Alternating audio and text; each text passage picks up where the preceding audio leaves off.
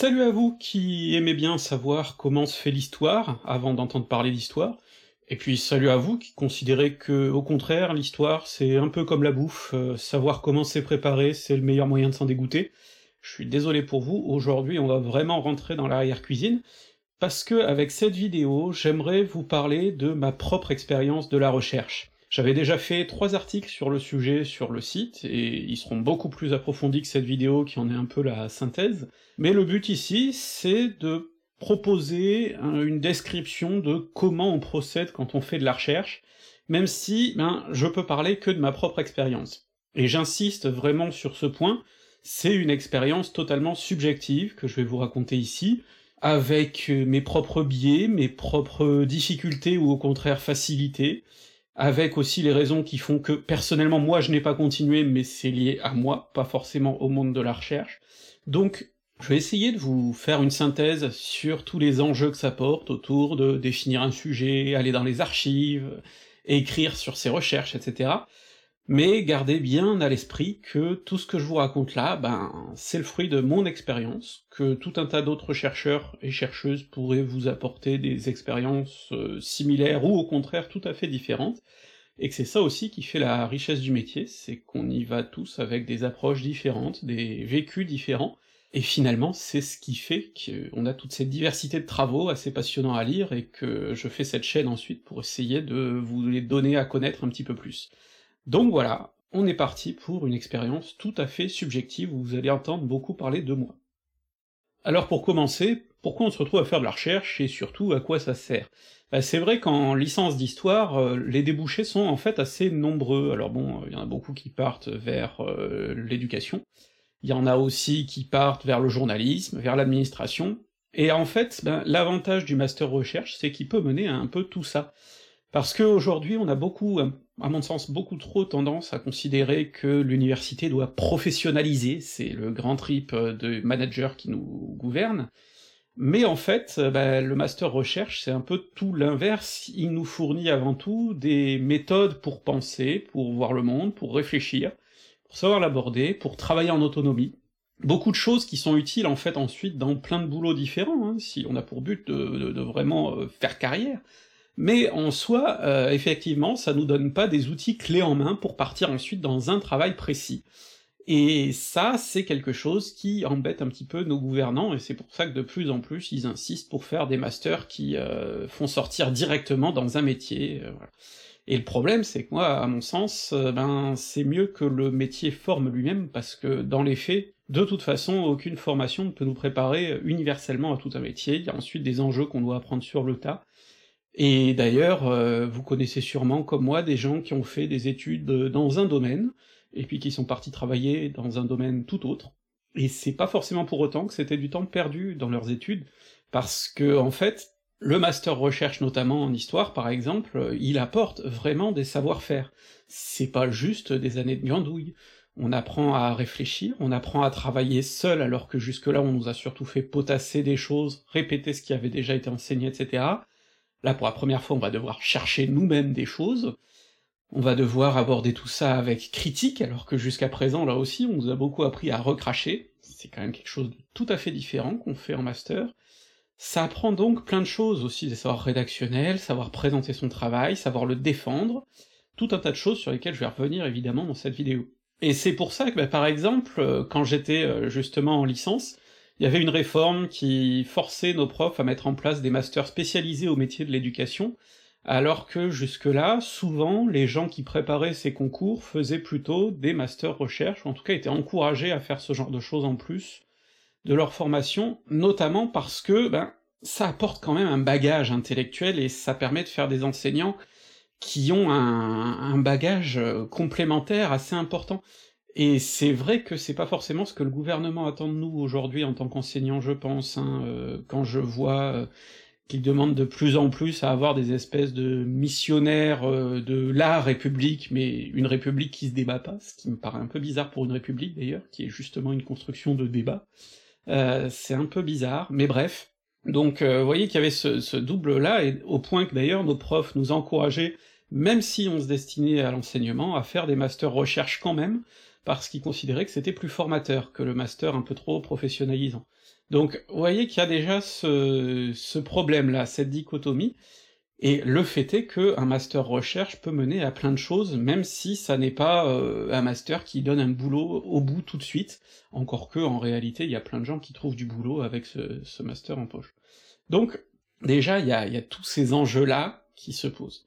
Ensuite, euh, il y avait d'autres raisons, en, en l'occurrence pour moi, euh, je savais pas vraiment ce que je voulais faire après la licence, en fait, à l'époque, je savais pas encore que j'étais autiste, mais bon, j'avais quand même euh, des grosses sensations que j'étais un poil différent, et que face au monde du travail, j'allais probablement me foutre en l'air, mais ça j'en reparlerai plus tard dans une autre vidéo probablement, et du coup, euh, c'est vrai que la recherche, c'était un peu un moyen pour moi de repousser l'échéance du moment où il faudrait trouver un, entre guillemets, vrai travail, qui me conduirait probablement à des états assez difficiles.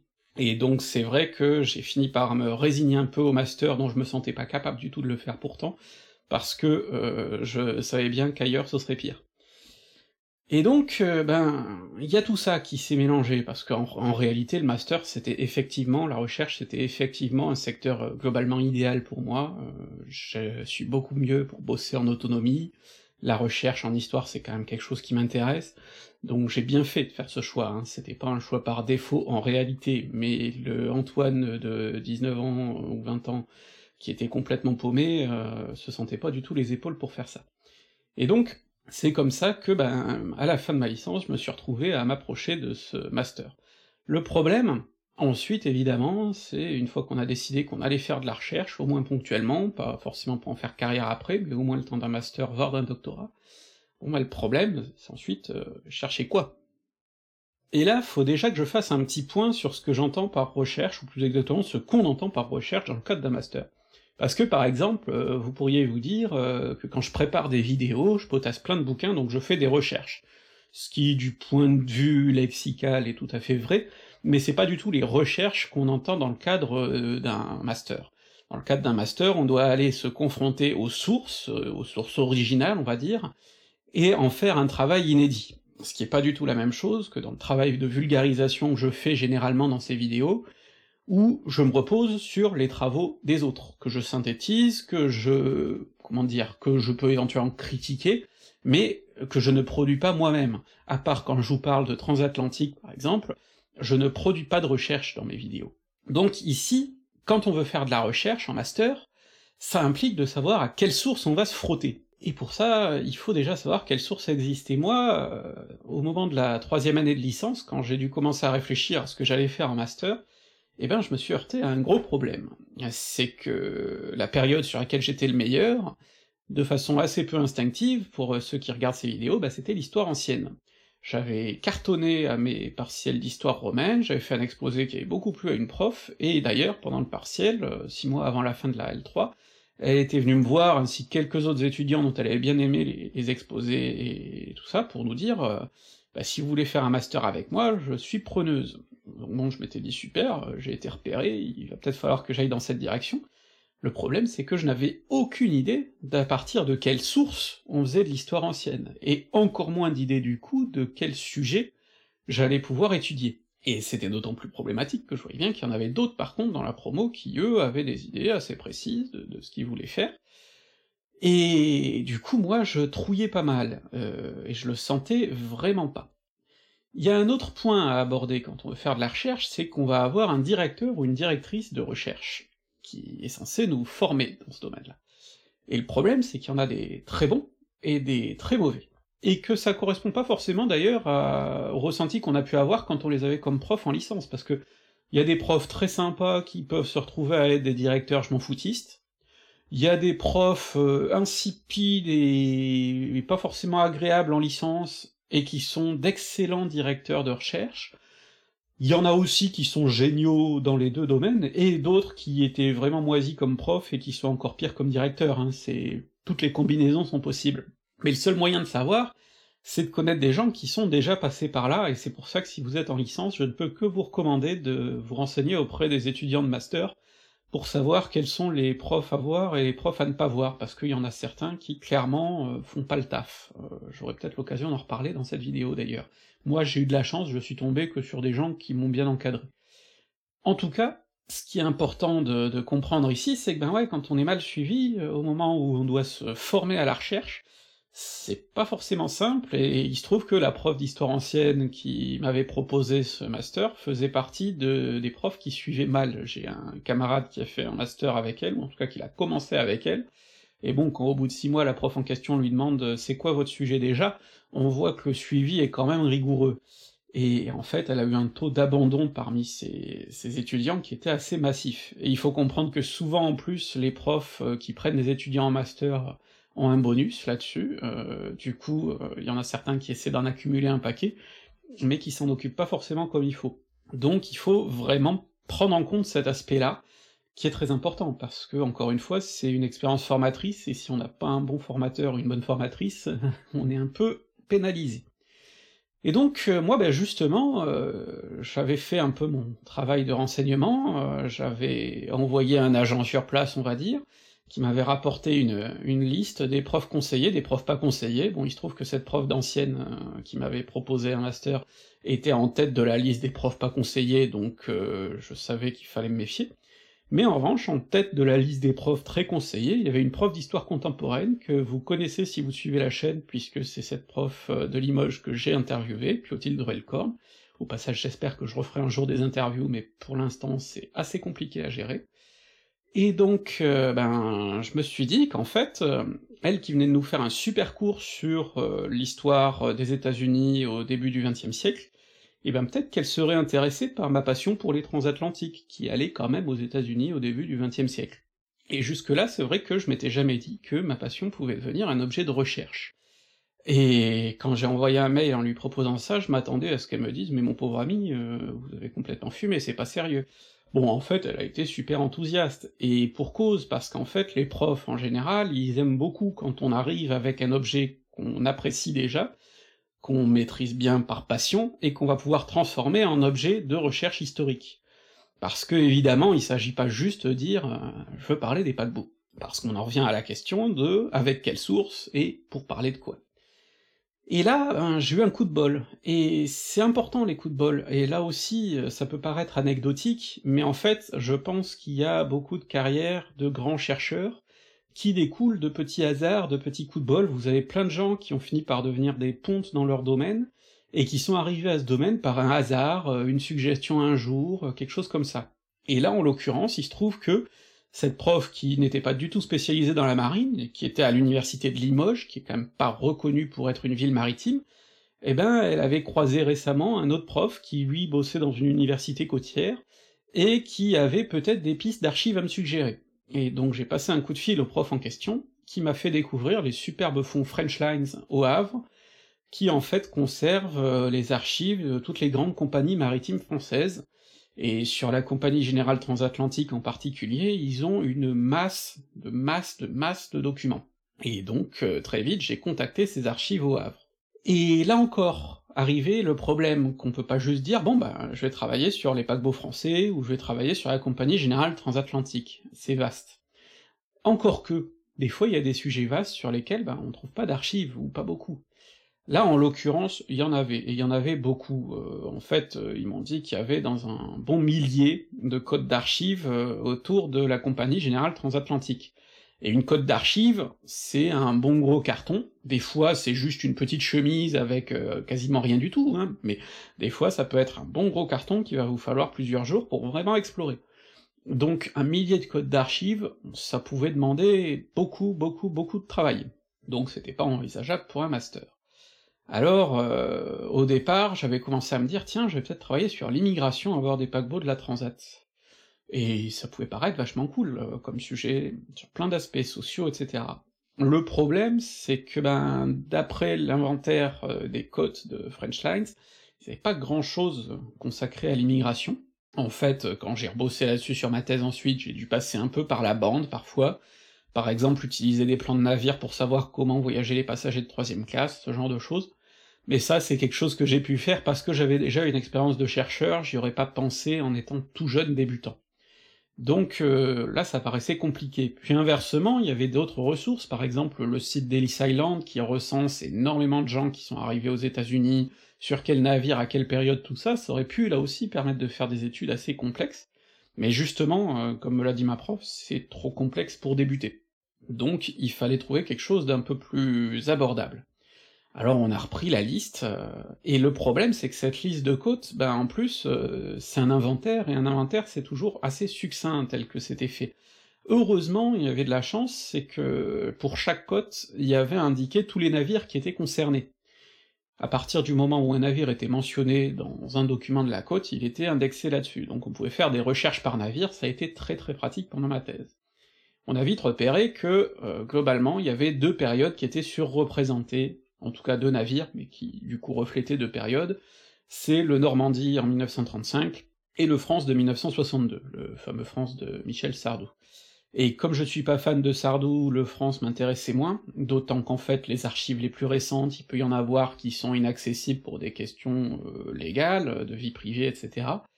C'était quand même vachement plus pratique de bosser sur euh, l'époque du Normandie. Donc ma prof a proposé plusieurs ébauches de sujets, et on a fini par se décider sur celle qui me plaisait le plus, c'est-à-dire euh, voir en gros comment se positionner la construction du Normandie, qui arrive en plein dans les années 30, dans une période de crise économique, euh, comment cette construction assez inédite, puisque c'est le plus gros navire français, c'est le plus rapide, à une époque où jusque-là la France s'était jamais illustrée en la matière, bon bah en gros, très vite, la problématique que j'ai développée, c'était de comprendre euh, pourquoi la, France avait euh, mis en service ce navire à ce moment-là, qui était pourtant un moment de crise, en particulier pour le transport, qui était quand même pas le plus évident de ce point de vue-là. Et tout ça, euh, maintenant, il allait falloir que je me frotte, d'abord aux travaux précédents, pour savoir sur quoi je partais, et ensuite surtout aux archives. Cela dit, avant de parler de la manière de faire de la recherche, je voudrais continuer sur comment on définit un sujet, pour sauter deux ans en avance, et parler aussi du sujet que j'ai déterminé ensuite pour ma thèse. Parce que, là encore, un sujet de thèse, ça se détermine pas au pif comme ça sur son euh, qu'on veut étudier, notamment parce qu'il y a la question des financements de thèse. Et ça, c'est pas une question innocente, parce que mine de rien, quand on va faire de la recherche pendant 3 à 4 ans, eh ben, c'est bien de gagner des sous avec ça, parce que autrement c'est compliqué. Alors, je vous parle, euh, malheureusement, d'un temps reculé, j'ai obtenu euh, mon, contrat doctoral en 2012, donc ça remonte maintenant à pas mal de temps. C'était déjà une période où c'était assez tendu d'obtenir un contrat doctoral, mais euh, tous les indices que j'ai sur le sujet, sachant que je me tiens un peu à distance maintenant du milieu quand même, euh, par rapport à l'époque, indiquent que les choses ont encore empiré, et que c'est encore plus difficile aujourd'hui d'obtenir des contrats. Donc, Gardez en tête que moi, pour le coup, j'ai eu beaucoup de chance. Mais en gros, il y a plein de types de contrats différents. Vous pouvez avoir des contrats par euh, votre école doctorale, par la région, par euh, un laboratoire, ou des contrats qui sont financés euh, par une entreprise qui va embaucher le doctorant pendant quelques années pour faire de la recherche, avec les biais que ça implique évidemment, parce que ben, quand vous êtes payé par une boîte pour faire l'histoire de la boîte en question, ben ça peut être un peu plus compliqué d'être neutre. Même s'il faut pas pour autant euh, tout de suite jeter ces travaux à la poubelle, parce que c'est malgré tout des travaux qui vont ensuite être jugés par un jury, par des profs, etc. Et donc, euh, en général, quand même, il, faut bien réussir à faire quelque chose de scientifiquement solide, ou à peu près. Donc, euh, faut pas les jeter uniquement en disant, voilà, ça a été financé par la boîte, donc c'est forcément mauvais. Il faut les lire avant de juger, mais il faut les lire en gardant en tête que ça a été financé comme ça, et que donc il y a peut-être ce biais-là. Donc voilà toutes ces, toutes ces possibilités-là. Bon, il se trouve que moi, je voulais poursuivre euh, dans les archives de French Lines, où j'avais fait deux, deux stages, je vais en reparler tout à l'heure, et du coup, bon ben j'aurais bien aimé avoir un, doctorat financé par eux, mais ils étaient pas du tout euh, en mesure de le faire, et puis euh, je trouvais pas du tout d'entreprise apte à me financer, je suis pas sûr de toute façon que c'était ce qui m'aurait convenu. Et par contre, j'ai eu une possibilité de contrat doctoral à Nantes, où là il y avait un labo tourné vers la mer, parce qu'évidemment ma prof à Limoges m'avait dit ce serait un plaisir de, vous prendre, mais ce serait pas valorisant pour vous, parce que Limoges est pas du tout focalisé là-dessus, et en plus de toute façon, et là aussi crise de l'université oblige, ben cette année-là, le seul prof qui était apte à diriger des doctorants en histoire contemporaine, il partait à la retraite et il était pas encore remplacé. Donc de toute façon, c'était compliqué de faire un doctorat à ce moment-là à Limoges donc il fallait que je parte. J'ai posé une candidature à Nantes euh, avec l'appui d'un directeur de thèse potentiel qui était assez enthousiaste sur mon projet, Et en fait, euh, ben, comme je vous ai dit, c'est un milieu très concurrentiel, on était neuf euh, positionnés sur le truc, il y avait deux places. Et donc euh, moi j'ai pas été sélectionné, notamment parce que j'avais pas l'agrégation et que c'est souvent un plus, on va dire, pour obtenir les contrats doctoraux. Alors du coup, mon sujet initial, qui était l'histoire de la compagnie générale transatlantique, que je voulais embrasser dans sa globalité, bon ben, il était un peu remisé au placard. Et bon, je m'étais un peu résigné euh, à ne pas faire de doctorat, d'autant que quelqu'un m'avait dit que de toute façon, euh, la recherche en France était pas si stimulante que ça.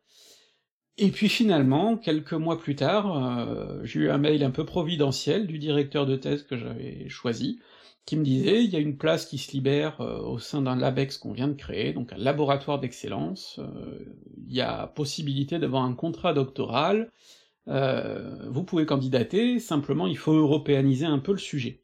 Et donc pour avoir le financement, bah, plutôt que de me focaliser sur la compagnie française, il fallait que j'étende un peu le sujet, puisque le laboratoire en question était consacré à l'écriture d'une nouvelle histoire de l'Europe, avec, dans l'axe concerné par Nantes, les rapports de l'Europe avec le reste du monde.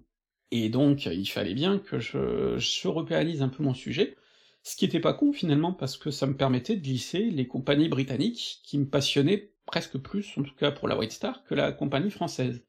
Mais avec euh, l'inconvénient, du coup, il allait falloir aussi aller dans des archives euh, anglaises, ce qui allait poser quelques petits soucis de plus. Mais bon, en tout cas, ça me permettait de faire une analyse comparée. Et là, c'est quelque chose dont j'ai déjà parlé aussi, mais euh, j'aurais pu élargir à l'Allemagne, à l'Italie, j'étais bloqué par la question de la langue. Donc euh, j'en ai parlé quand même dans ma thèse, mais en me basant là pour le coup sur des travaux d'autres gens, parce que je pouvais pas m'attarder là-dessus. D'autre part, euh, il fallait que je réduise la période, parce que je pouvais clairement pas faire tout le 19e et tout le 20e siècle, comme j'avais envisagé de le faire pour la Transat, où déjà ça m'aurait embarqué sur presque 150 ans d'histoire, là il fallait que je réduise. Donc j'ai ciblé sur la période clé, c'est-à-dire des années 1890 à 1940. Et donc, euh, vous voyez aussi que sélectionner un sujet, bon ben du coup, ça se fonde sur quoi? Ça se fonde sur, évidemment, notre goût personnel, parce que en général, on cherche quand même quelque chose qui nous intéresse. Ça se fonde sur les possibilités, notamment matérielles, en termes d'archives. J'avais la chance de pouvoir me déplacer au Havre, par exemple, pendant mon master, parce que sinon il aurait fallu que je bosse sur l'histoire du Limousin, très clairement. Ça limite aussi, enfin, on est limité par les enjeux de financement quand euh, c'est le cas d'un doctorat, parce que ben oui, euh, on peut pas faire financer n'importe quoi, n'importe comment, euh, il faut aussi chercher à taper un peu juste, et malheureusement, ben des fois, on est obligé de répondre en quelque sorte à la demande du moment, c'est pas forcément l'idéal, surtout quand les financements deviennent de plus en plus rares, et c'est pour ça que le financement de la recherche, c'est une question importante, politiquement parlant.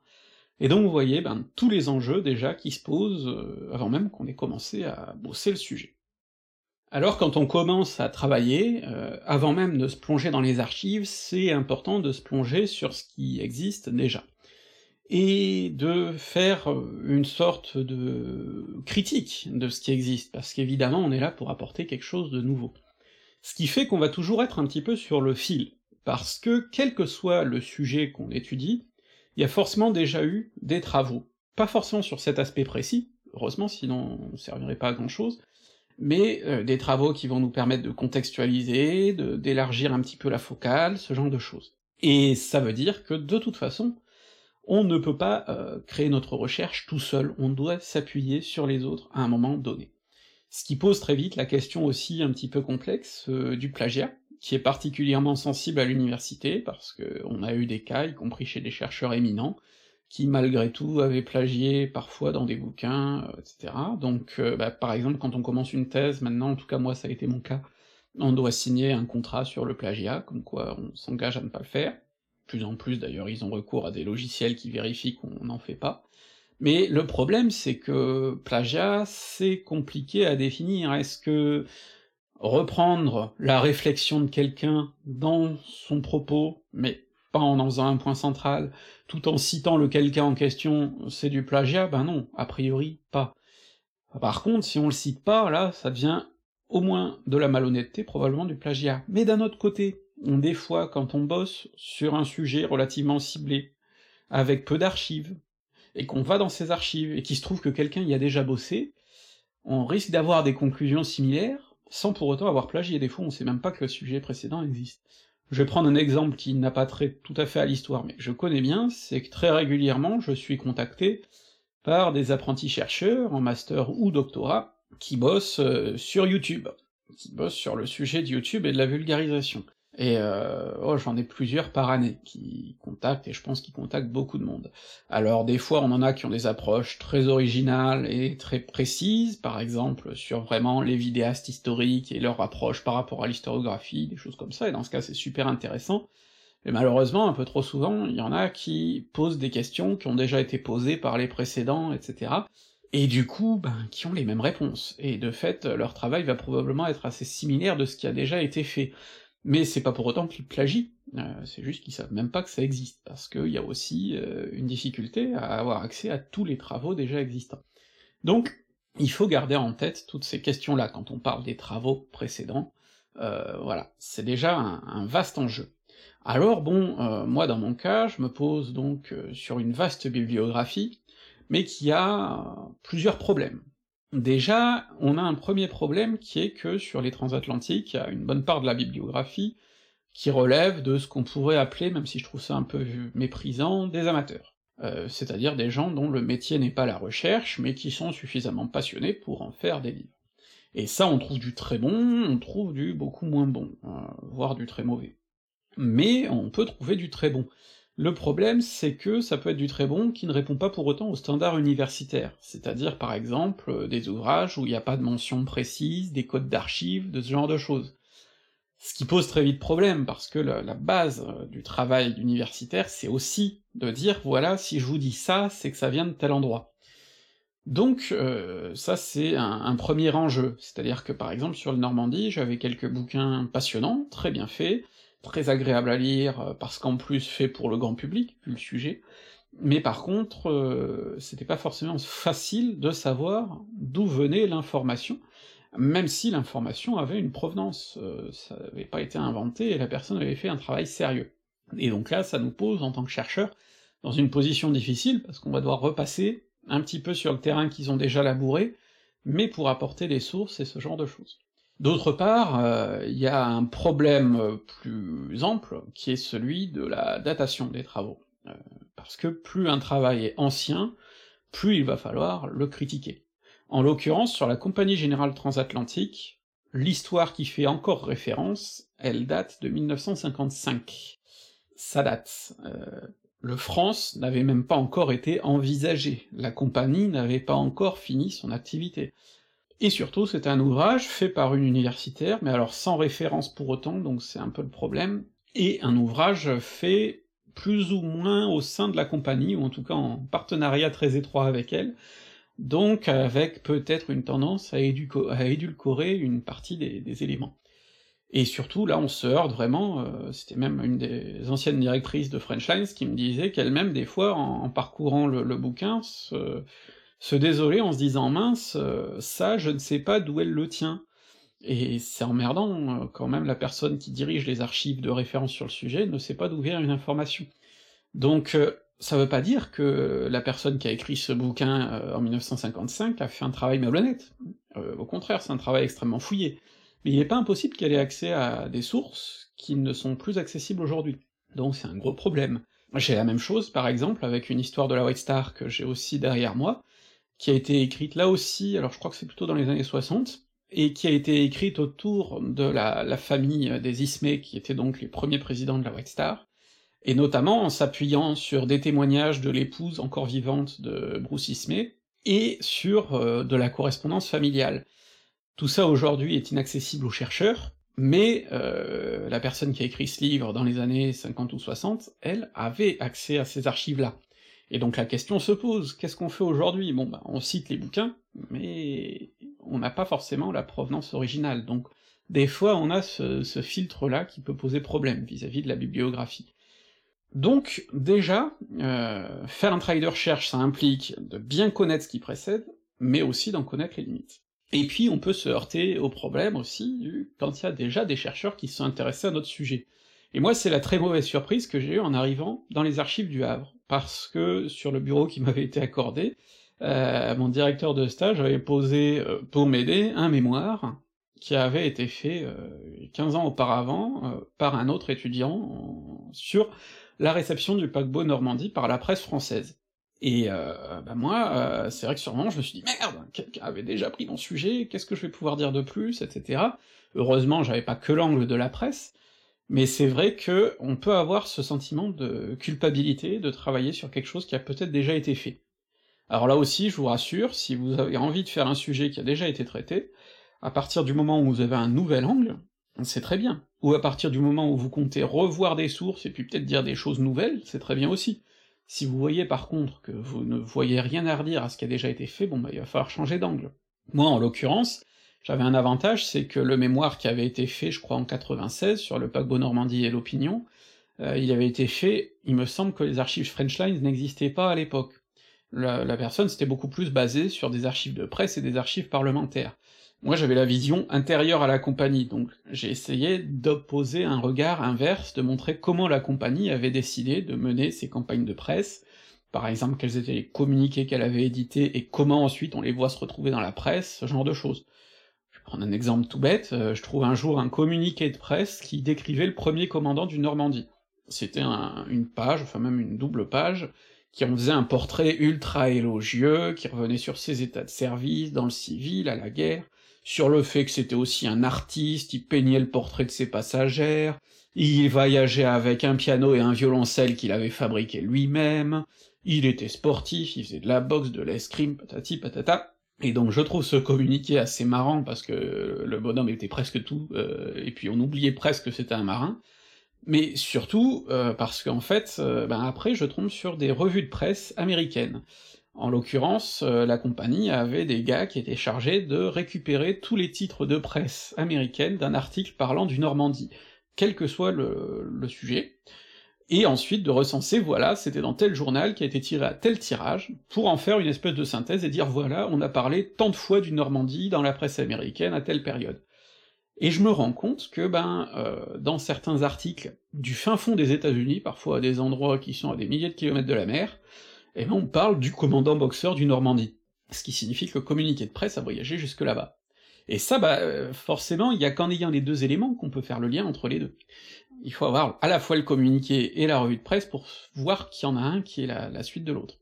Et donc, ben, tout ça, c'est des choses, là aussi, que j'avais et que le chercheur précédent n'avait pas forcément. Donc, encore une fois, même quand des chercheurs se sont déjà frottés à votre sujet, ben, des fois, vous pouvez apporter de nouvelles choses. Et c'est le but aussi de la recherche, c'est de nourrir une sorte d'éternel débat, ce que je crois bien vous avoir montré déjà dans plein de vidéos ici. Mais on en vient maintenant à la partie qui est à mon avis la plus juteuse de cette vidéo, c'est la question des archives. Les archives, c'est quelque chose d'extraordinaire. Déjà, c'est quelque chose d'extraordinairement divers. Souvent, on imagine l'archive comme un vieux papier, ça peut être ça, mais ça peut être plein d'autres choses. Et déjà, il faut pas oublier une proportion non négligeable d'archives qui existent aujourd'hui et qui changent la vie de bien des chercheurs, c'est ce qui est permis par Internet. Internet facilite la numérisation de plein de documents, qu'on peut désormais consulter n'importe où, n'importe quand, alors que pendant longtemps ils étaient très difficiles d'accès. Je prends un exemple tout bête, euh, sur le naufrage du Titanic, j'ai accès à des milliers de pages de commissions d'enquête simplement en allant sur internet, soit sur Google Livres, soit sur le site du Titanic Inquiry Project, qui est le fruit d'une équipe de chercheurs qui a retranscrit l'intégralité des commissions, et c'est des outils formidables. Des outils formidables parce que, ben, là on a euh, des choses qu'on peut consulter, comme je vous dis, euh, à toute heure, on peut faire des recherches à l'intérieur beaucoup plus facilement, parce que ben forcément, quand vous avez le dossier de 1000 pages sur papier, vous pouvez pas faire de recherche par mot, par contre, une version retranscrite, vous pouvez. Et donc vous pouvez trouver plein de choses que vous auriez pas forcément trouvées normalement. D'autre part, on peut aussi avoir des formes d'archives euh, un petit peu bâtardes entre le livre et l'archive. Par exemple, dans ma bibliographie, j'avais des ouvrages écrits par des anciens de la Compagnie Générale Transatlantique. Euh, j'ai euh, une autobiographie du commandant du Normandie derrière moi. Le problème, c'est que c'est une autobiographie, donc il faut la prendre avec beaucoup de pincettes, la comparer à d'autres sources pour voir à quel moment le commandant dit des choses un petit peu douteuses, par exemple. Donc ça aussi, c'est un aspect. Il y a aussi des sources qui peuvent être des recueils de sources. Par exemple, euh, j'ai la chance que, pendant mon travail de thèse, est sorti un bouquin d'un chercheur génial aux États-Unis, un chercheur amateur d'ailleurs, et qui pourtant fait un boulot énorme, qui s'appelle George B., qui est passionné par le Titanic, et qui est passionné par la recherche de sources autour du Titanic, qu'il publie. Et du coup, euh, il avait publié tout un tas de lettres écrites par des passagers du Titanic, qu'il a réunies dans un livre, pareil par des passagers du Carpathia qui sont venus au secours du Titanic, réunis dans un livre, et tout un tas de compilations d'articles de presse, de choses comme ça. Et ça, là aussi, ce sont des sources qui, autrement, auraient été très difficiles à trouver, parce qu'elles sont très éparpillées, mais qui, par le travail de fourmi de quelqu'un, sont réunies au même endroit et peuvent maintenant servir pour des travaux. Donc il faut vraiment penser aussi à cet aspect-là, ce travail d'érudition qui vient nous servir. Ensuite, euh, même dans les sources qu'on va voir dans les archives, on peut trouver plein plein de choses différentes. Moi par exemple, aux archives de Frenchline, j'ai trouvé des lettres, j'ai trouvé euh, de la comptabilité, j'ai trouvé des rapports de conseil d'administration, des rapports de voyage de navires, j'ai trouvé des plans de navires, voire des plans de morceaux de navires, des publicités, beaucoup de publicités, des articles de journaux que la compagnie conservait précieusement dès qu'on parlait du Normandie, par exemple, ce qui en dit long aussi sur la politique de la compagnie, qui voulait vraiment savoir ce qu'on disait de son navire, alors que, ben, elle ne conservait pas le même genre de choses sur la période précédente. Ce qui veut bien dire qu'il y avait eu un changement de mentalité à ce moment-là aussi. C'est quelque chose que je vous avais déjà dit dans ma vidéo sur l'image. Quand la chose n'existe plus, ou pas, c'est qu'on n'a pas jugé utile de la conserver. Et du coup, c'est aussi un phénomène parlant. Donc là, je voyais très clairement dans les archives un déséquilibre entre ce qui se faisait sur le Normandie et sur les paquebots précédents. Et puis, on peut trouver aussi d'autres formes d'archives, euh, du son, alors moi j'en ai pas eu trop dans, mon cas, euh, mais euh, j'ai eu par exemple une partition de musique, on peut trouver aussi des photos. Et les photos, comme je vous l'ai dit dans la dernière vidéo, c'est important, en particulier quand on les compare avec d'autres documents. Tenez, je vous parlais des mémoires du commandant Toreux, le commandant du Normandie, deuxième commandant du Normandie, et c'est important.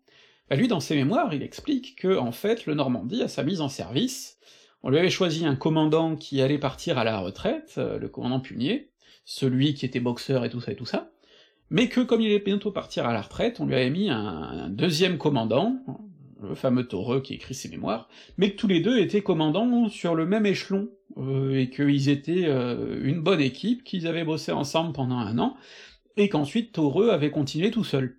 Or, euh, bon bah ça c'est la version que Toreux raconte lui-même pour se flatter un peu, mais dans les archives Frenchline, j'ai trouvé une photo que je pourrais probablement pas mettre en illustration parce que je suis pas sûr qu'on ait les droits, mais elle est dans mon livre si vous voulez, où on voit les deux commandants en question sur la passerelle du Normandie, et on voit bien que sur les uniformes, ben, Punier a un galon de plus que Toreux, et donc Toreux, il était pas commandant égal à, son collègue, il était en dessous. Et puis quand on va comparer aussi avec les rapports de voyage, on voit bien que effectivement Toreux, il est juste commandant adjoint. Et surtout que quand lui-même devient commandant, il a un propre commandant adjoint, dont il parle pas du tout par contre. Donc là on se rend compte que bon, ben oui, euh, Pierrot, il a peut-être un peu exagéré. Et c'est pas le seul cas où il exagère un petit peu d'ailleurs, euh, dans ses mémoires, c'est assez rigolo de comparer ses mémoires avec les, autres sources, justement. Mais donc on trouve plein de sources, et des sources qu'il faut faire parler, et euh, bah justement, les sources répondent aux questions qu'on leur pose, et ça c'est très important. Par exemple, un plan de navire. Ça peut être juste un plan de navire. Mais moi, quand je travaille sur la troisième classe, eh ben un plan de navire, ça devient vachement intéressant, parce que ça me permet de savoir quelle est la place consacrée à l'hygiène de ces passagers? Et bon, bah, quand je me rends compte que sur un paquebot comme la Lorraine, au début du XXe siècle, il y a juste quelques bancs creux à l'arrière du navire euh, pour les passagers de troisième classe et c'est tout, bon ben je vois bien que c'est quand même limité. Ça permet aussi de voir euh, que, bah, par exemple, euh, sur les paquebots de la France au début du XXe, les passagers de troisième, ils dorment encore dans des grands dortoirs, où ils mangent également, et où il y a de la place pour parfois jusqu'à 140 personnes, alors qu'à la même époque, la White Star fournit déjà, en tout cas sur sa ligne au départ de, l'Angleterre, des cabines à ses passagers de troisième classe et une salle à manger. C'est pas la même chose. Et ce qui est intéressant, c'est que par contre, si je continue à examiner mes plans de navire, toujours sur la Lorraine, par exemple, avec ses bancs creux et ses dortoirs à 140 personnes pour la troisième classe, je me rends compte que sur la Lorraine, par contre, ils ont mis une salle à manger pour les enfants de première classe, alors que sur les paquebots britanniques de la même époque, où la troisième classe a une salle à manger, euh, les enfants par contre on s'en tape. Et donc euh, bah, ça prouve qu'il y a des choix différents. Et là, pour le coup, j'ai pas de document qui dit que la compagnie française a décidé de focaliser sur les enfants de première classe plutôt que la, la nourriture des troisièmes, mais simplement c'est un fait qui apparaît dans la géographie du navire. Et donc vous voyez comment, comme ça, en accumulant tout un tas de sources, eh ben on peut voir énormément de choses passionnantes. Les rapports de voyage, par exemple, ont permis de détecter des choses géniales sur la question des passagers juifs à bord. Euh, j'ai fait un article sur le sujet, vous pouvez aller voir sur le site. Euh, des choses aussi plus triviales sur euh, le, la concurrence pour la vitesse, par exemple, parce que si on compare la presse, les grandes conférences données par la compagnie, et puis le discours interne, on voit pas du tout la même chose. Dans la presse, bon, le record, on est content quand il est battu, mais quand on est battu, par contre, c'est pas bien grave, on n'en fait pas des choux, c'est pas, c'est pas forcément euh, une priorité, euh, la sécurité avant tout, etc. Quand on regarde les rapports, par contre, on voit que notamment le commandant Heureux, encore lui, dans ses rapports à la compagnie, il dit oui, euh, les Britanniques disent qu'ils nous ont battus d'un dixième de nœud, mais en fait c'est pas vrai, ils sont malhonnêtes, ils ont triché, et puis donnez-moi un peu de personnel machine non plus, comme ça je les battrai, et puis en plus, l'équipe de foot du Queen Mary a battu celle du Normandie, c'est bien la preuve que notre personnel machine n'est pas assez motivé, il faut changer ça, et ainsi de suite. Donc vous voyez là aussi que les sources, elles parlent les unes par rapport aux autres. Le problème, c'est que tout ce dont je viens de vous parler là, ben ça peut relever un petit peu du hasard quand on le trouve, parce que le souci, si on en revient au fameux inventaire euh, dont je vous parlais au début, eh ben c'est que c'est très succinct comme, description. Des fois, on peut avoir juste euh, revue de presse, euh, service communication, plan, et puis on sait pas trop ce qu'il y a derrière. Euh, du coup, souvent, il faut demander la côte, la dépouiller, et puis voir ensuite ce qu'on va pouvoir en faire. Ça prend du temps, et le temps, le problème, c'est qu'il est parfois limité. Donc déjà, ça pose la difficulté de savoir où on va aller faire les recherches. Et ça, bah, c'est pas anodin. Personnellement, moi, pour ma thèse, j'ai choisi trois sites différents. French Lines au Havre, parce que je connaissais bien, et puis des archives à Liverpool, à la fois à l'université et au musée maritime du Merseyside. Le truc, c'est que, ben, après coup, je me suis dit peut-être qu'il y avait d'autres endroits qui auraient mérité que j'y fasse un saut. Par exemple, euh, les archives nationales à Londres, où maintenant je sais qu'il y a des choses sur la White Star, à l'époque je savais pas, et donc j'y suis pas allé. Euh, des archives à Roubaix sur le monde du travail, où je m'étais dit, je crois que ce qu'ils ont, c'est globalement redondant avec ce que je vois à French Lines, donc euh, je vais pas faire le... je vais m'épargner le déplacement à Roubaix, puis aujourd'hui je me dis que peut-être que ça aurait valu le coup d'aller voir quand même au cas où. Bon. C'est le problème aussi, c'est que tous ces déplacements, évidemment, ça engendre un coût, euh, en énergie comme en... comme en sous, tout simplement, et donc des fois il faut faire des choix. Ça, c'est une première difficulté qui est importante aussi, le côté matériel. Et donc, euh, bah, l'accès aux archives euh, va dépendre aussi de la manière dont on s'y confronte. Moi, en master, j'ai eu une grande chance, c'est que les deux années, j'ai fait chaque fois un stage de six semaines à French Lines. Six semaines pendant lesquelles j'étais du coup 7 heures par jour euh, dans les archives, cinq jours par semaine. Et j'avais comme fonction dans le cadre de ce stage de faire un inventaire très détaillé des codes sur le Normandie.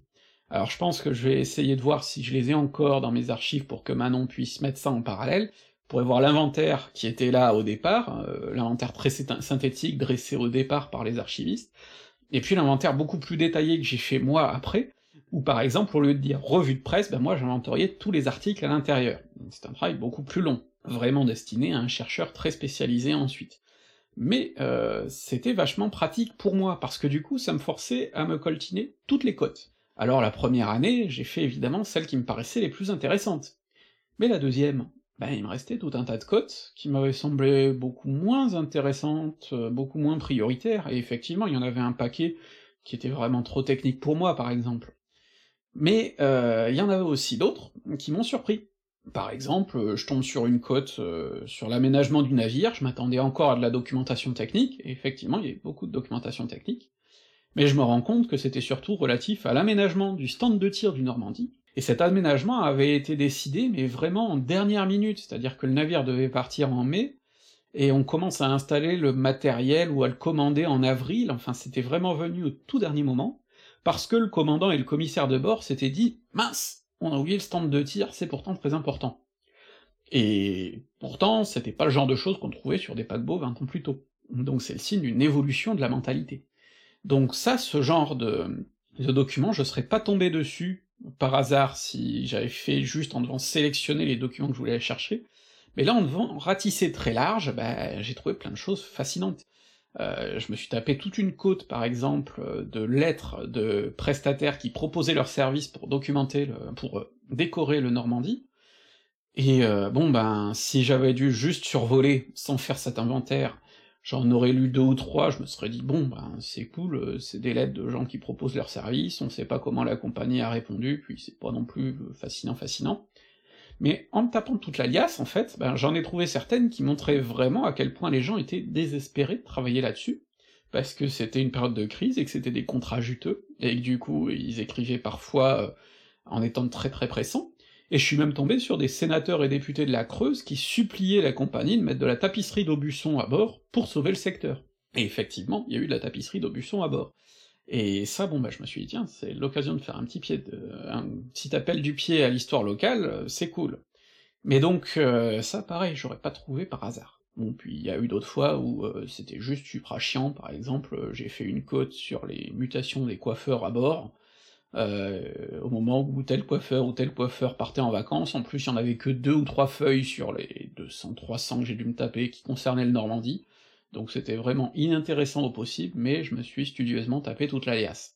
Donc vous avez là aussi du bon et du moins bon. Mais ça, c'est à mettre en comparaison avec le fonctionnement que j'ai eu ensuite pendant la thèse, où là, pour le coup, il y avait plus de stages, où en plus euh, j'avais des choses à faire à côté, de l'enseignement, des séminaires à préparer, des articles à publier, des choses comme ça, et du coup, euh, où je pouvais pas dire, bon, bah je vais euh, six semaines dans les archives à plein régime. Du coup, il fallait que je procède différemment. Et du coup, il fallait que je demande précisément les choses qui me paraissaient les plus intéressantes. Et donc là, sûrement que je suis passé à côté d'autres choses. Même si j'ai eu quand même de la chance, parce que je suis arrivé à une époque où avait été inventé un procédé fascinant, la photo numérique. Et ça, ça change la vie de bien des chercheurs. Et encore à l'époque, moi j'avais pas de smartphone, aujourd'hui ce serait encore plus facile. Parce que, euh, ben ouais, quand on a par exemple trois ou quatre jours à Liverpool seulement, et qu'il faut un maximum d'archives, euh, enfin revenir avec un maximum d'archives à la maison ensuite, et eh ben avoir un appareil photo sous la main, c'est très pratique je lisais même pas les archives à Liverpool. Je photographiais tout, et puis une fois que je revenais avec mes 20 ou 30 gigaoctets de photos, parce que oui, je chopais des sacrées crampes, et eh ben j'avais de quoi bosser ensuite. Alors des fois il y avait beaucoup de déchets, et ça me prenait pas mal de temps pour ensuite tout décrypter, mais au moins je pouvais bosser de chez moi avec euh, ces restes. Et ça c'est vachement pratique quand les archives sont loin ou pas faciles d'accès. Et cette difficulté d'accès, il faut qu'on en parle aussi, parce que euh, il y a pas mal d'enjeux autour de ça. Alors, je peux pas parler des enjeux liés, on va dire, euh, à des questions politiques, ou à des questions entre beaucoup de guillemets de censure. Par exemple, il y a eu beaucoup de polémiques ces derniers temps autour du secret défense, autour d'archives liées notamment à la guerre d'Algérie et la Seconde Guerre mondiale.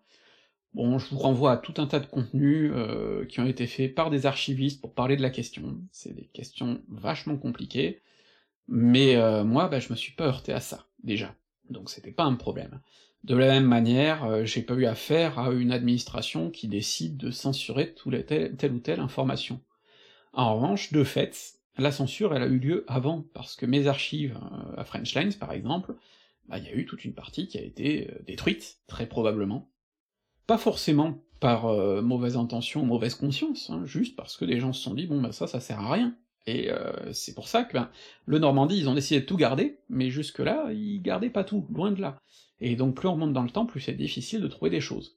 Et par exemple, euh, j'avais un des membres du jury de ma thèse qui se lamentait de ne pas avoir trouvé à French Lines de choses sur le, ce qu'on appelle l'affaire Dreyfus ouvrière, l'affaire Jules Durand, dans les années 1910, euh, dans laquelle la Compagnie Générale Transatlantique a joué un rôle assez sombre, et où, ben, à French Lines, manifestement, il reste rien sur le sujet, et on sait pas trop à quel moment ça a disparu.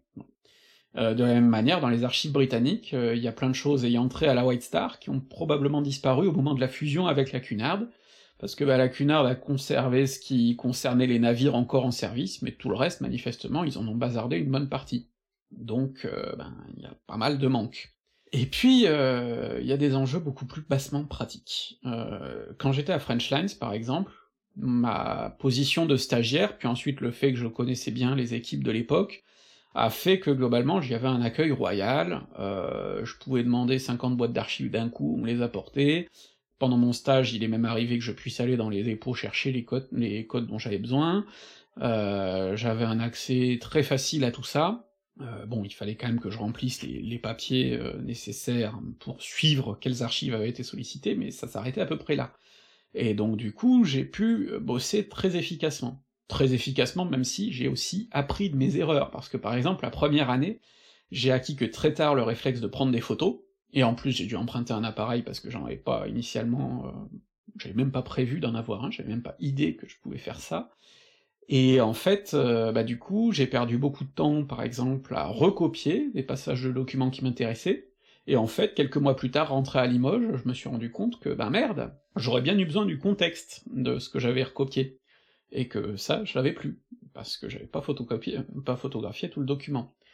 Donc, eh ben, l'année suivante, je suis revenu cette fois-ci avec un appareil photo en poche, et j'ai pris de façon beaucoup plus radicale euh, tout ce qui pouvait vaguement servir, ce qui fait que j'ai encore aujourd'hui dans mon PC énormément de documents, peut-être que Manon va pouvoir en mettre en illustration de cette vidéo d'ailleurs, et que évidemment je n'ai pas tout utilisé pour la thèse, parce qu'en fait, il y a plein de choses, ben, je savais pas quoi en faire.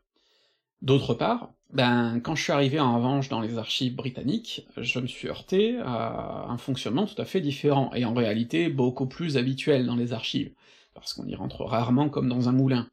En l'occurrence, il fallait que je laisse euh, tous mes sacs à l'entrée, etc., et surtout, surtout, euh, je pouvais demander beaucoup moins de cotes à la fois. Le sommet, ça a été atteint, je crois, euh, au musée maritime, où finalement j'ai pas pu consulter grand-chose, parce que je pouvais leur demander que trois documents à la fois, qu'à chaque fois ils faisaient un aller-retour dans les réserves, et que le sommet a été atteint quand j'ai voulu consulter un échange de lettres, passionnant au demeurant et que j'ai bien utilisé dans ma thèse, hein, entre Bruce et ses, et ses collègues à la tête de la White Star au sujet de la vitesse des navires, et euh, en fait il y avait dix lettres, et je sais pas pourquoi ils avaient décidé de mettre une cote différente par lettre, donc je voulais prendre les 10 pour les photographier, ce qui prend à peu près 3 secondes par cote du coup, mais comme j'avais le droit qu'à trois cotes à la fois, et eh ben il a fallu que je remplisse un papier à chaque fois, et que le gars il me cherchait euh, bah, les trucs 3 par 3, parce que la procédure était comme ça. Et du coup, j'ai passé, euh, je sais pas, trois quarts d'heure ou une demi-heure pour avoir dix pauvres lettres. Euh, donc là, bon, quand on est là pour trois jours, c'est un peu rageant, on va dire. Donc il y a aussi ces questions d'accès qui peuvent euh, limiter un petit peu ce qu'on peut faire. Le fait est que, euh, dans mes archives britanniques, j'ai pu beaucoup moins me reposer sur le petit hasard qui fait qu'on trouve quelque chose de génial, même si évidemment en fouillant les inventaires, on trouve toujours une description qui nous dit ah ça je veux voir, mais euh, c'est quand même plus compliqué. Mais des fois j'ai eu des coups de bol. Par exemple, euh, je vous ai parlé tout à l'heure du fait euh, qu'il y avait des juifs à bord du Normandie, qu'on leur avait conçu petit à petit une synagogue, même ça a été tout un sketch. euh, Allez lire mon article sur le sujet si vous voulez en savoir plus. Sur le Normandie, il y avait aussi une chapelle gigantesque et tout ça. Et je m'étais dit, tiens, ça serait intéressant d'avoir le pendant quand même britannique, parce que j'avais pas connaissance de trucs du genre chez les Britanniques. Et puis, euh, ben, par hasard total, en fouillant une cote d'archives sur la construction du Queen Elizabeth, en 1940, je tombe sur une lettre d'un passager canadien qui supplie la Cunard en leur disant « S'il vous plaît, euh, accordez au moins une cabine au culte angli- anglican, juste une cabine pour pas qu'on fasse ça dans un coin de salon, vous mettez quelques chaises et c'est bon. » Et la Cunard répond « Non, non, ça nous intéresse pas. » Et donc là, je me suis dit « C'est génial, ces deux lettres-là, elles viennent répondre à une grosse question que je me posais depuis un moment, parce que d'un côté, on a la Transat qui est capable de faire une chapelle gigantesque avec des hauteurs sous plafond qui du coup gâchent de l'espace limité à bord d'un navire, donc c'est vraiment de l'espace sacrifié pour ça. Alors que la Cunard dit non, sacrifier une cabine c'est déjà trop, donc c'est deux salles, deux ambiances. Donc vous voyez que des fois on tombe sur des choses complètement par hasard, et ça aussi c'est assez génial, hein, à vrai dire. Et puis enfin, euh, il faut quand même évoquer une dernière chose autour des archives, à mon avis, euh, très importante, c'est que, ben ensuite, une archive, il faut savoir la lire. Et il y a des choses face auxquelles on est tout à fait démuni. Par exemple, moi j'ai trouvé euh, tout un tas de d'archives vraiment de l'ordre de la comptabilité, sur comment on allait amortir les emprunts du Normandie, ce genre de choses. Alors j'ai consciencieusement photographié tout ça en me disant si vraiment je peux pas faire sans, euh, je creuserai, et puis finalement j'en ai rien fait, parce que ben j'étais juste illettré face à ces trucs-là. Donc, euh, ben là aussi, d'autres historiens, plus euh, tournés vers l'économie, en auraient probablement fait des choses magiques. Euh, donc, quand je vous dis que tout dépend aussi du regard du chercheur, eh ben, c'est typiquement ce genre de choses-là que je veux dire. Alors une fois qu'on a passé des heures dans les archives et qu'on a trouvé tout ce qu'on voulait, ben vient le moment de mettre tout ça en forme. Et déjà, ça commence par établir une problématique, c'est-à-dire la grande interrogation à laquelle on va répondre, qui va guider un petit peu notre euh, raisonnement, et un plan. Et ça, évidemment, euh, ça n'est pas tout seul. Et je voudrais attirer votre attention sur une particularité de ce genre de travail, qui est euh, qu'on peut élargir en fait à tout travail intellectuel, hein, que ce soit la préparation d'un livre, d'une vidéo, ce genre de choses, c'est ce qu'on peut appeler le travail informel parce que c'est typiquement le genre de travail qu'on fait pas forcément derrière un bureau, en se disant bon allez, pense, pense, pense. Euh, non, ça marche pas comme ça, en fait. Moi, typiquement, euh, mon plan de master, euh, il m'est venu un soir dans le petit gourbi où je vivais au Havre le temps de mon stage, et il est venu comme ça parce que en fait, ça faisait quelque temps, j'avais des idées qui se mettaient en forme à partir des lectures que j'avais faites, et de mon temps passé dans les archives, et sûrement notamment quand j'avais affaire à une cote un peu chiante, et que je me mettais à papillonner un peu, ben, mon plan il s'était mis en forme. Plus encore pendant le doctorat, il y a eu justement un moment, euh, pendant ma troisième année je crois, où un de mes directeurs de thèse m'a dit faudra bientôt qu'on fasse un point sur votre plan. Là je me suis dit merde, j'ai pas de plan à lui montrer, il faut que je m'y mette. Je me suis posé devant l'ordi, et deux heures après j'avais un plan détaillé, qui a été grosso modo celui que j'ai utilisé pour ma thèse et qu'il a trouvé très bien. Et quand je lui ai montré, il m'a dit Ah, ça a dû vous prendre beaucoup de temps. Et sur le moment, je me suis dit Putain, s'il savait que j'ai mis deux heures à le faire. Puis en y réfléchissant maintenant, je me dis Mais en fait, si, ça m'a pris du temps. Parce que ce plan, quand je me suis posé devant l'ordi, il sortait pas de nulle part. Ça faisait des mois et des mois qu'il prenait forme petit à petit dans ma tête, quand je cogitais sur le sujet, que ce soit au lit pendant mes nombreuses insomnies, euh, aux toilettes, sous la douche, en train de marcher, ou de jouer à Mass Effect, et donc, euh, mine de rien, tout ça, ben, c'est important, parce que c'est souvent qu'on a tendance à quantifier le travail en disant combien d'heures ça vous prend, etc. Et ce genre de travail, ça se quantifie pas. Parce que par exemple, tout le temps que j'ai passé à lire des bouquins sur des sujets qui me passionnent, je l'ai pas décompté. Et pourtant, ça a servi beaucoup pour ma thèse. Et avant ça, pour mon mémoire. Donc, euh, bon, c'est très compliqué de, dire vraiment, voilà, euh, on a passé tant de temps à faire. De la même manière, moi, ma rédaction de master, ça a été euh, assez chaotique. C'est-à-dire que quand je suis rentré du Havre, euh, on était en mars, je savais que je soutiendrais pas avant septembre, j'étais claqué par mes semaines de stage, pendant un mois, j'ai rien pu faire. Et puis un soir, je me souviens, j'étais euh, de passage chez mes parents, et je me suis dit, allez, je m'y mets, et d'un coup, j'ai pondu cette page, et puis bah, ils m'ont appelé pour bouffer, et fini, plus de jus, impossible de reprendre. Et puis, quelques semaines plus tard, alors que j'avais une panne depuis quelque temps, ben je me repose sur mon ordi, un soir, à 23 heures facile, et jusqu'à 2 heures du mat j'écris, et je me rends compte qu'en fait j'avais fini mon premier chapitre.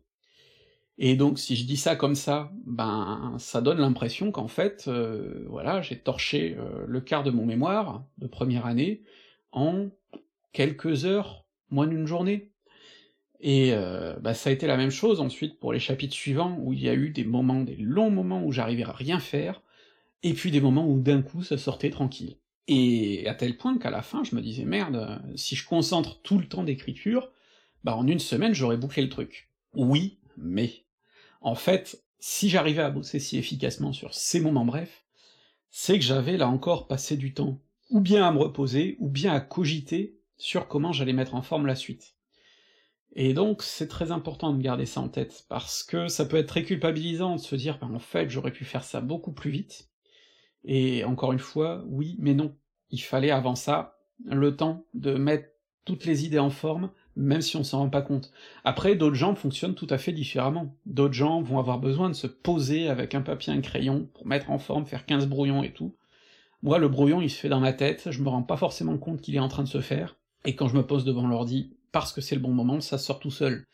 Bon, ça a été la même chose pour ma thèse, où euh, il m'a fallu des mois et des mois pour sortir les 100 premières pages, et puis par contre j'en ai sorti 500 pendant le dernier été, et sans pour autant renoncer à mes grasses maths et mes heures de jeux vidéo, mais simplement, quand j'étais dessus, j'étais dessus et je pouvais sortir 20 pages dans la journée si vraiment j'étais motivé et que, ben, je savais de quoi j'allais parler.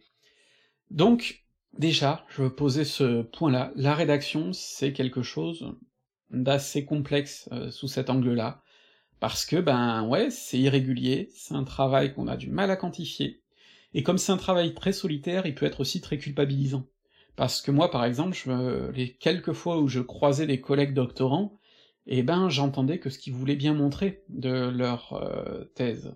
Et j'en entendais qui m'expliquaient qu'ils avaient rompu avec leur compagne parce que la thèse leur prenait trop de temps, ou que euh, ils avaient pas le temps de s'occuper de leur bébé parce que la thèse leur prenait trop de temps. Moi, je levais les yeux au ciel en me disant mais euh, purée, moi je suis pas du tout dans cette situation-là. Et donc ou bien ils bossaient de façon très différente par rapport à moi, ou bien il gonflait un petit peu pour euh, se déculpabiliser, j'en sais rien.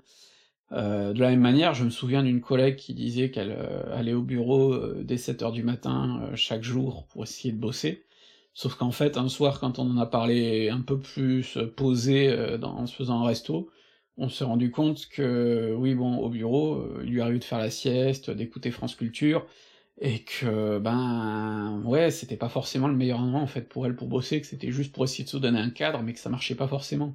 Et comme moi je savais que je bossais bien mieux chez moi, bon ben le bureau j'y allais pas souvent par exemple. Donc c'est vrai que c'est difficile parce qu'on a la tête dans le guidon, qu'on sait pas forcément trop où on va, qu'en plus on nous fixe des objectifs un peu nébuleux. Euh, globalement, moi, la seule consigne que j'avais eue en, tête, en, termes de densité de la thèse, c'était qu'en gros, euh, on pourrait accepter jusqu'à 1000 pages. Voilà, c'était... je savais pas trop, du coup, quel était le minimum, qu'est-ce qui était vraiment attendu, etc., en termes de quantité, et du coup, ben, je, je bossais un peu à tâtons. Mais bon, euh, voilà, on arrive au bout, et puis, euh, quand on arrive au bout, on est plutôt content, évidemment. Euh, après, ça pose évidemment tout un tas de soucis de comment on s'y met. Alors, d'une part, l'importance, l'enjeu important, c'est que dans une thèse, on doit systématiquement citer un maximum de sources, d'archives, etc. Moi j'ai eu tendance d'ailleurs, je pense, à un peu trop les citer, justement, c'est-à-dire que au lieu de juste dire que, bon, euh, je résume un truc et puis je dis qu'il y avait ça dans la source, souvent j'ai essayé de citer intégralement la source, de, mettre de longues citations pour bien mettre en valeur les propos de l'époque, ce genre de choses. Et je trouve que c'était un bon choix dans le cadre de la thèse, parce que ça me paraît intéressant de faire ressortir des archives qu'autrement personne n'ira trop voir. Mais du coup, c'est vrai que ça prenait beaucoup de volume, et peut-être aussi que j'ai fait ça parce que je me disais, euh, c'est un bon moyen de montrer que j'ai bien fait mon travail, j'en sais rien, hein, j'avais un gros syndrome de l'imposteur aussi. Mais donc, euh, c'est déjà une part importante, aller chercher des sources. Et en fait, ce travail-là, il s'arrête pas pendant la rédaction, parce que pendant la rédaction, plein de fois, je me suis dit, tiens, quand même, je vais aller voir sur Gallica s'il n'y a pas des sources de presse qui pourraient contrebalancer un peu ce que je raconte. Tiens, puis je vais tomber sur le journal officiel et voir des choses qui en disent un peu plus sur ce que je suis en train d'aborder, et ainsi de suite. Donc, des sources, finalement, on peut continuer à en trouver très longtemps après euh, le passage dans les archives, et ça, c'est aussi un des trucs géniaux que nous fournit Internet. Donc, la rédaction, bon, ben c'est euh, une période à part entière dans la thèse. Reste que tout dépend aussi de la manière dont on est encadré. Moi, pendant le master, j'ai une chance énorme, qui est d'avoir une directrice qui était humainement exceptionnelle, d'une part, mais surtout euh, qui était à la fois bonne encadrante et pas étouffante. En gros, quand j'avais besoin d'aide, elle était là, et autrement, bah, elle était pas du genre non plus à être tout le temps derrière moi pour me demander si j'avais bien avancé. Elle me faisait confiance. Ce qui est assez audacieux. Et euh, ben du coup, c'est vrai que quand j'ai envoyé mon plan, par exemple, elle m'a fait des remarques très pertinentes aussitôt, et mon plan était nickel. En l'occurrence, sur le Normandie, bon ben, il apparaissait très vite que c'était plus simple de procéder de façon assez chronologique, et donc j'avais déterminé huit grands chapitres, et j'en faisais quatre pendant la première année, quatre pendant la deuxième. Pour la thèse, euh, j'ai fait un plan un peu plus thématique, euh, mais là aussi j'ai eu un retour euh, très vite, quelques remarques, et puis j'ai pu partir comme ça dans une bonne direction. Et avoir un bon plan, c'est important pour partir dans la bonne direction. Après, il se trouve aussi que pendant le master, bon, comme j'étais encore un peu en formation, j'avais quand même besoin de retours assez rapides. Et du coup, ben là aussi j'ai eu une chance, c'est que quand j'envoyais un chapitre de mon mémoire, eh ben ma directrice me le renvoyait quelques jours après, avec tout un tas de remarques très pertinentes, pour que je puisse étoffer un petit peu. Et ça, c'est vachement important d'avoir ce genre de retour, parce que ben autrement, euh, on est tout seul dans son slip et que on peut pas forcément faire un bon travail. Et tout ce travail, ensuite, ben il va être jugé au moment ultime qui est la soutenance. Et la soutenance, c'est le moment finalement où se révèle, à mon avis, euh, la pertinence du directeur ou de la directrice de thèse et de son travail.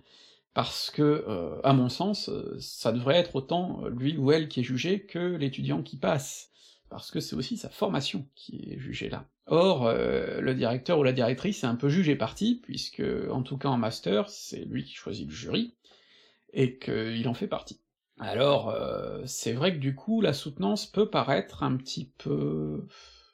Je vais pas dire que c'est une farce, mais pas loin non plus quand même dans mon esprit, parce que, bon, d'une part, euh, le mémoire est déjà, a déjà été lu, relu, et que globalement, euh, quelle que soit notre prestation pour présenter notre travail, bah a priori ça n'a pas complètement changé l'opinion du jury, hein. si le jury a déterminé avant que c'était de la merde, euh, c'est pas une bonne prestation qui va sauver le travail, et inversement, s'il a décidé dès le départ que c'était très bon, même si on se plante complètement, ça va pas non plus nous éliminer complètement.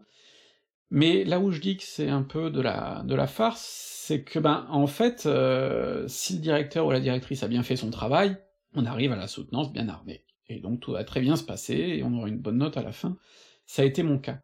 Par contre, j'ai assisté à des cas de directeurs qui n'avaient pas du tout fait leur travail, et la soutenance était beaucoup plus douloureuse. Il se trouve que j'ai assisté à une soutenance de ce genre en tant que spectateur, et que ça m'a laissé une impression très désagréable, parce qu'on avait un directeur qui avait pas relu le travail de son étudiant, qui au départ lui avait dit de toute façon si c'est mauvais je ne vous laisserai pas soutenir, donc euh, l'étudiant y était allé tout à fait confiant, et en fait il s'est fait démolir par le jury. Alors il y avait de bonnes raisons à ça, euh, le travail était pas aux normes sur tout un tas de choses, notamment dans la présentation, dans l'orthographe, dans tout un tas de choses, mais le problème c'est que toutes ces remarques-là, euh, normalement le directeur de thèse, de mémoire aurait dû les faire avant, et il les avait pas faites. Et c'est un petit peu un souci, à mon sens, euh, c'est que là, pour le coup, euh, ben, aucun des membres du jury, et pour cause, c'était les potes du directeur, n'a dit, voilà, euh, c'est pas normal que ce travail ait pas été un peu mieux relu par votre directeur, et ce genre de choses, ils avaient pas le dire, puisqu'ils étaient jugés partis. Et en plus, ça, ça aboutit à une conclusion que je trouve assez surréaliste, puisque après avoir expliqué que le travail était complètement nul, et que la bibliothèque notamment ne pouvait pas le cautionner, et donc il allait pas être archivé à la BU, ils lui ont mis 11 en lui disant voilà, c'est la note maximale qu'on peut vous mettre pour pas qu'il soit archivé à la. Mais comme ça, il avait quand même la moyenne et donc il comptait pas dans les taux d'échec du directeur en question. Donc je trouve qu'il y avait quand même des choses qui personnellement me posent beaucoup de problèmes dans le, fonctionnement de, tout ça. Reste que la soutenance a un aspect intéressant, qui est qu'on y défend son travail. Et ça, c'est quelque chose de tout à fait différent euh, de ce qu'on fait jusque-là, en licence par exemple, dans des exposés ou des, dissertations, où on doit rapporter des choses qu'on est allé chercher dans le travail d'autres gens, finalement. Parce que, en master, on défend notre propre travail qu'on a fait en autonomie, avec des conseils, etc., mais d'une certaine manière, on n'est même pas obligé de les suivre, les conseils en question. On peut décider d'avoir un, un autre angle, parce que on explore un sujet qu'on est théoriquement le meilleur à connaître. C'est-à-dire que notre directeur ou directrice nous envoie dans des archives que normalement, ben, il ou elle ne connaît pas, parce que sinon, il a déjà fait le travail, ça sert à rien d'y retourner. Donc, euh, on est censé apporter quelque chose de nouveau, et une expertise, que le jury n'aura pas forcément. Du coup, à partir du moment où on défend bien notre travail, ben, on est légitime. Et ça, ça change tout. Il n'y a pas de bonne ou de mauvaise réponse en master d'une certaine manière, à partir du moment où la réponse est bien étayée. Après, bon, euh, effectivement, on peut avoir des grosses failles méthodiques, et dans ce cas, bah, va te faire voir, hein, euh, tant pis pour toi, mais euh, si on a bien fait le travail, bah, on peut défendre une position un peu plus iconoclaste, ou ce genre de choses, à partir du moment où c'est solide. Et ça, c'est quelque chose de foutrement intéressant, je trouve, et c'est quand même ce qui fait la grandeur de cet exercice, puis ensuite de, la recherche, c'est d'apporter des choses nouvelles, mais en se fondant sur des méthodes éprouvées. Alors pour finir, je veux quand même parler de la mise en valeur de cette recherche, parce que bon, euh, c'est bien joli de soutenir un master, une thèse, d'avoir une bonne note à la fin, le jury qui dit bravo, mais en l'état, euh, personne, probablement, va le lire. Presque personne, parce que, bah, par exemple, j'ai reçu récemment un mail euh, d'un étudiant de l'université de Limoges, qui est tombé sur mon mémoire à la BU, et qui me l'a envoyé euh, en photo.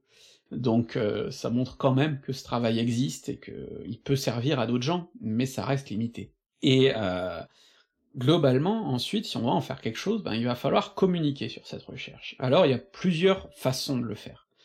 D'une part, il y a la façon qui est vraiment encouragée par l'institution, même si à mon avis c'est pas la meilleure, c'est ce qu'on appelle un peu le, publish or perish, euh, c'est-à-dire publier ou mourir, puisque aujourd'hui, ben, pour faire carrière, il faut publier un max d'articles, il faut participer à un max de séminaires, le problème étant, mais ça je l'ai déjà évoqué, que ça peut aboutir à des choses de moindre qualité, euh, des choses un peu superficielles, pas forcément intéressantes, du recyclage aussi, euh, on transforme un chapitre d'une future thèse en article, des choses comme ça.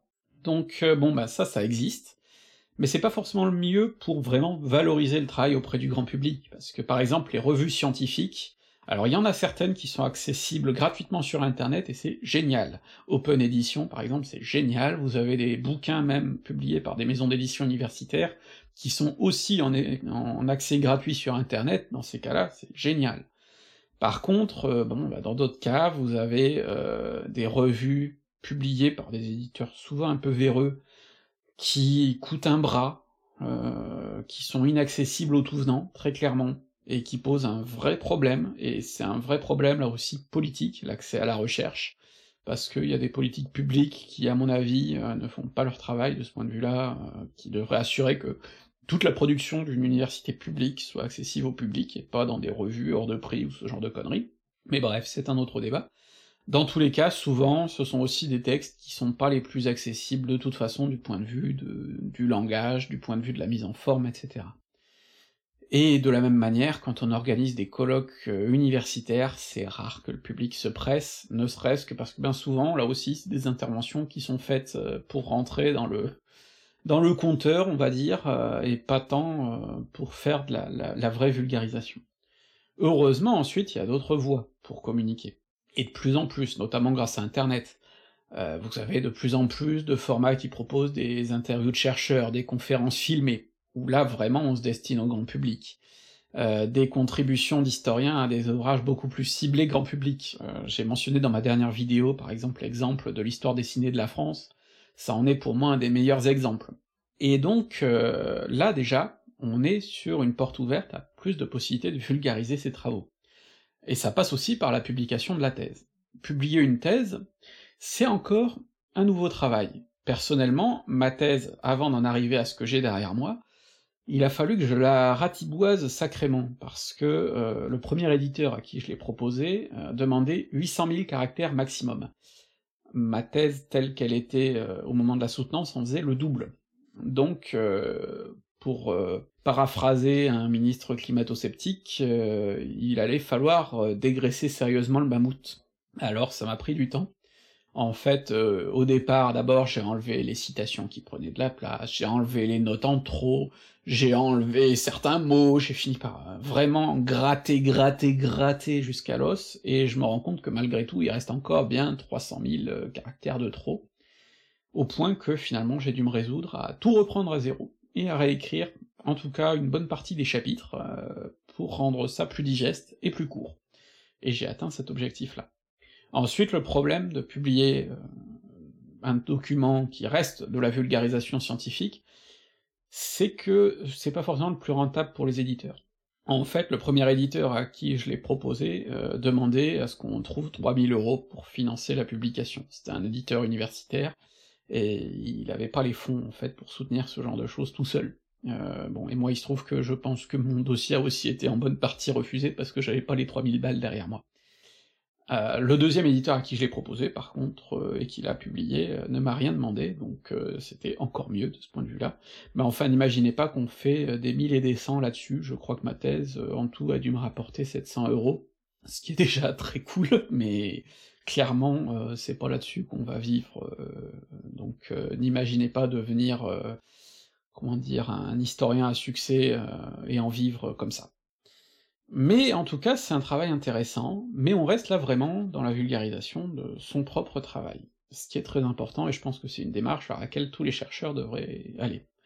Ensuite, évidemment, il y a le braquet supérieur, passer à de la vulgarisation plus large, utiliser notre compétence pour parler à un plus large public, ce qui est ce que j'ai choisi de faire. Et c'est risqué.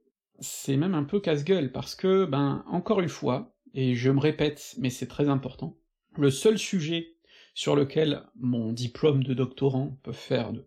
mon diplôme de docteur d'ailleurs même, peut faire autorité, c'est quand je vous parle de mes transatlantiques. Le reste du temps, euh, mon expérience de docteur m'a fourni des méthodes, des approches, etc., mais euh, elle ne me légitime pas comme sommité sur le sujet. Et ça c'est important, parce qu'encore récemment on m'a dit par exemple euh, dans une vidéo euh, ton travail est tellement bon que ce serait vachement bien si tu nous éclairais sur le conflit israélo-palestinien. Euh, le problème c'est que sur l'histoire du conflit israélo-palestinien, moi je suis pas du tout légitime et compétent pour vous en parler. Et le problème c'est que là, très vite, effectivement, quand on est un universitaire ou un historien de métier qui met le pied dans la vulgarisation un peu plus médiatique, c'est de plus en plus tentant de parler de sujets qu'on ne maîtrise pas, puisqu'on nous traite en sommité surtout, et euh, on peut très vite se retrouver sur du terrain casse-gueule, et ça explique aussi, je pense, euh, certaines prises de position discutables de certains universitaires qui, par ailleurs, font autorité dans leur domaine. Donc euh, là aussi, hein, ça oblige à prendre le bon et à rejeter le mauvais. En l'occurrence, moi, quand je fais de la vulgarisation, sur tout le reste euh, des sujets euh, hors mon expérience personnelle de la recherche et mes sujets de recherche, ben je me fonde sur les travaux des autres, et c'est pour ça qu'il est très important de les citer, et que vous puissiez vérifier si je les fais pas mentir d'ailleurs, hein, parce que ça peut être un des problèmes, une des dérives. Et donc, euh, moi, ben, personnellement, c'est ce que j'aime faire. je me suis rendu compte que je préférais ça de loin à la recherche. Moi, ce que j'aime avant tout, c'est synthétiser les travaux des autres pour en faire quelque chose d'accessible et d'agréable à entendre, et le valoriser, et renvoyer vers leurs travaux, et vous donner le goût à y aller. Donc c'est ce que j'aime faire, donc c'est maintenant ce que je fais. Et euh, c'est finalement la, sortie que j'ai trouvée, puisque de toute façon j'étais pas fait pour faire une carrière à l'université, ou que ce soit ailleurs, en vérité, mais ça, ce sera le sujet d'une autre vidéo qui arrive probablement assez bientôt. Donc, ben merci euh, de me permettre de continuer ça, et de permettre à Manon de travailler là-dessus avec moi. Euh, merci encore une fois d'ailleurs pour les financements qui nous permettent de continuer et d'en vivre, parce que c'est assez exceptionnel. Et puis ben bientôt la suite, euh, avec euh, une vidéo très personnelle mais qui sera pas financée par l'association pour le coup, qui sera bénévole, mais qui m'a été demandée et que j'ai très envie de faire en ce moment, qui devrait arriver d'ici janvier je pense. Et puis début 2024 surtout, le gros morceau, la série sur 1848-1870, euh, où là, pour le coup, ben, ce sera pas le Histony chercheur qui vous parlera, mais vraiment le Histony vulgarisateur, et j'espère que ça vous plaira. En attendant, ben, bonne lecture, bon visionnage, et continuez à écouter ce que les chercheurs ont à vous dire sur les sujets dont ils sont spécialistes, tout en restant critiques euh, quand ils commencent à parler d'autres choses. À la prochaine